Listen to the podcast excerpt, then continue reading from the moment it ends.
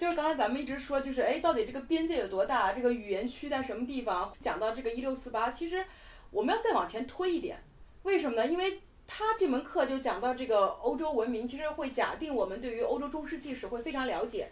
但是其实对于我们来说并不了解，所以那，我们就要往前再推，就是一六四八之前，欧洲大概是个什么样？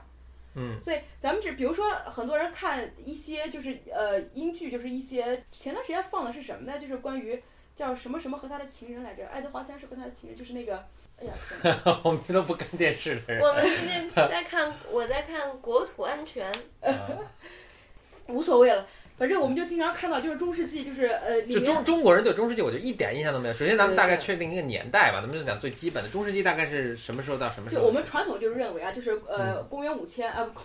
公公元五百到公元一千五百，就大概这么一说啊，五百到一千五百。就是这么一千年，嗯一千年的一个中世纪，嗯所以它相对来说会分一个早期，分一个中期，分一个晚期。嗯，所以一般就认为就是黑死病之后，就是黑死病完完了完事之后，不就文艺复兴了吗？嗯所以我们就认为这个之后就是一个中世纪的末期了，就是从这个黑死病、英法百年战争，就是从这个呃十四世纪初开始的英法百年战争，然后十四世纪初也有一个黑死病，所以我们就把这一块开始就认为是一个中世纪晚期。所以大致就这么一个横亘千年的一个一个一个历史，大家都认为它是黑暗的，有什么宗教审判所，然后动不动把人吊起来打，就是这种类型的，就是当然这是我们传统认知啊。所以就是讲到这块的时候，其实大家可能看很多英剧的时候，特别或者关于英国历史或者欧洲历史的时候，会发现可能有些概念，比如说十字军，比如说这个呃骑士、领主、古堡，然后还有动不动就联姻，就这些概念可能是大这我家会想起来我们在看的《Game of Thrones》，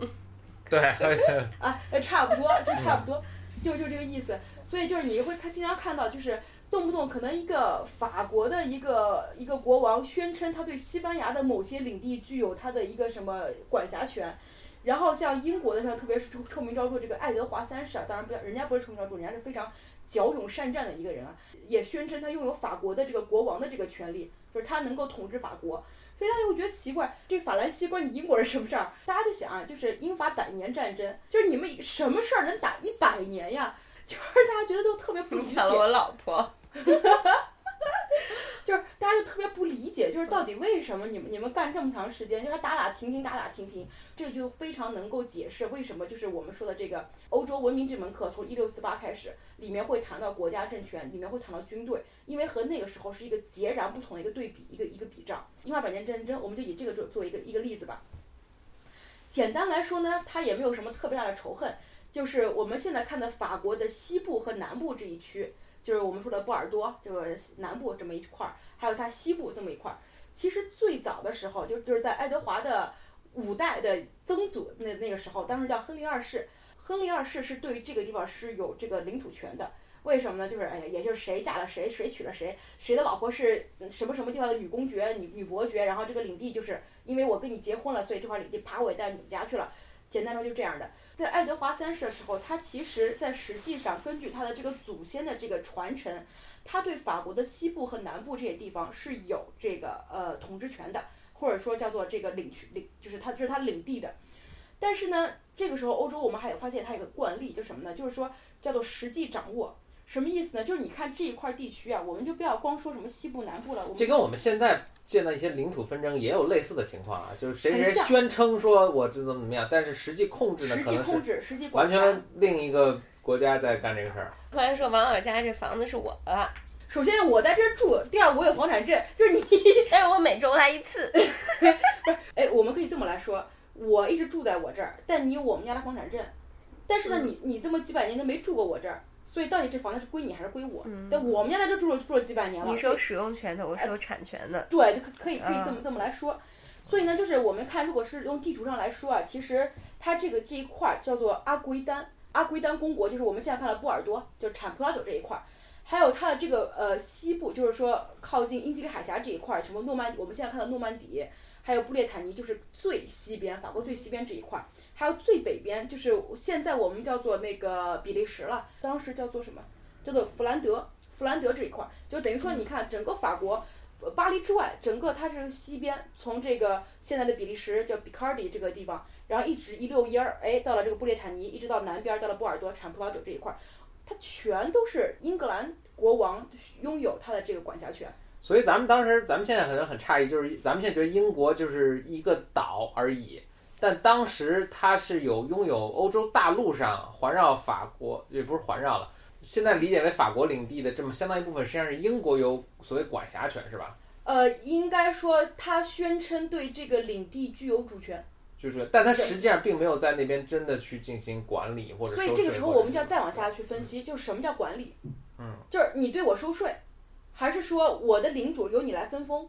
还是说我的臣民说你的语言？嗯，所以到底什么叫做你对我具有管理权？还是说你在我这儿是设什么边防哨所，然后我的军队都是你你在这儿布布防的，这又是一种，对吧？所以但是在中世纪那个时代，这个故事完全不一样。为什么呢？就是说中世纪我们就看到就是呃什么帝国时代这游戏我们都玩的都是城堡概念，所以每一个城堡都有它的领主，所以是这个领主你宣誓你效忠谁，所以这个时候我们会发现，哎。即便英国的国王就是呃这个亨利到后来的这个爱德华宣称他们对于这个地区具有这个主权，但是实际上这些领主并不是由他来分封的，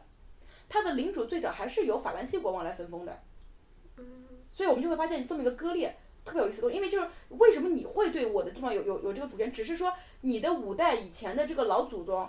他娶了我的老婆，我他娶了我这个地方的这个女伯爵、女公爵，所以他对我这里具有管辖权。嗯所以这时候是一个矛盾，就是在法理上来说，你确实是这样的，因为我我我我这个老祖宗嫁过去了，我有这个东西。在爱德华这个时候又很有意思，在于什么呢？就是爱德华自己的母亲也是个法国人，所以你会发现他这个贵族之间通婚非常频繁，非常这种就是不断的这种不同的王室之间、不同的贵族之间有这种这种关系，所以你发现你从法理上很难嚼得清这个关系。嗯，这都有道理。嗯、对，都有道理。肯但定都是很复这时候，杂的情况。这还有这么一个问题，好，刚刚咱们说到了，就是实际管理。好，如果说税收，它对于就是我们现在就是波尔多这个地区，就是当时叫做阿贵丹，阿贵丹其实是是呃台湾的翻译的方法，就是大陆我们叫做阿基坦，阿基坦公国，所以在呃当时叫阿基坦伯爵，伯爵公国这么一个概念。所以当时我们就会发现，哎，他在波尔多这个地区他是收税的，他对这边是有收税权的。这个地区，我就我们就简简单说波尔多了。这个地区它盛产葡萄酒，它和整个欧洲大陆的贸易往来非常频繁，所以有大量的财富在这个地方。法王是得不到这个财富的，包括法国的中部地区也是很贫穷，就是大家现在即便现在去法国中部也是比较贫穷的地区，相对来说，嗯会发现他们对这个地方也是非常眼红。好，这是我们发现这是南部的问题，南部是有这个葡萄酒这东西，再往北部。就是我们刚才说的这个呃，现在的这个比利时这个位置，叫做弗兰德这个地方，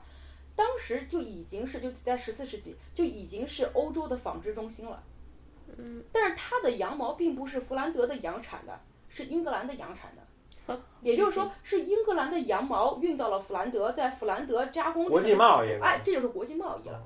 但是这个地方就你会发现非常非常 tricky 在于什么地方呢？就是说这个地方的普通的民众，就是我的纺织工人，我是需要仰仗你英格兰的。这个时候就我的，但是我的这个领土上的这些领主是由法兰西国王任命的，他们这是有矛盾的，会发现这个东西。但这个时候我们就会看见有很多资本主义萌芽。其实我们说到什么，当然这个我们也不是去批判，有有一些说法了。但是我们很多时候说到就是十六世纪、十七世纪，在这个荷兰、在尼德兰这个这个地方，会爆发了所谓我们现在认为的这个工人阶级革命啊这些东西。但其实这种萌芽在那个时代就已经有了，在十四世纪初就已经有了。为什么？你一旦有了产业工人，你一旦有了新生贵族，你就会和老贵族之间是有矛盾的。就在那个时候，当时就已经有了资产贵族了，就是资本贵族，他们并自己没有领地，他们并不是受国王去分封，他就已经有了。所以当时有一个，我们就不说名字，名字也非常长，就是 A 这么一个贵，就是这么一个大资本家。对于他来说，他肯定是跟英格兰英格兰的国王关系好是最重要的，他跟法兰西国王是没什么关系的。所以你会发现，就是他自己都希望说，我要我声称我的这个地方的这个这个这个臣民这个这个这些利益是跟你英格兰是更有关系。但是他这个地方还有当地的这个弗兰德自己的这个贵族。当时虽然我们中国的历史叫做农民革命啊，但其实已经是一定程度上已经是产业工人革命了。当时这些工人，这些他们就也是发生了很多造反暴乱，会推翻推翻了当时里这个这个弗兰德的这个领主。所以后来又是法王派了大的重骑兵去征服这个地方，把这些这些我们认为的农民工农民工人又给镇压下去。在这个地区，它是不同矛盾所纠结在一起。它有新贵族和老贵族的矛盾，它有这个实际的这个呃老百姓，就是农民和民工与他的贵族间的矛盾，它也有这个这个领区，所以你会发现这个领区它被各种力量所所利用，所以会发现，哎，在你的法理的主权和你实际的主权，你以及你的商业利益的这个权利完全被割裂了。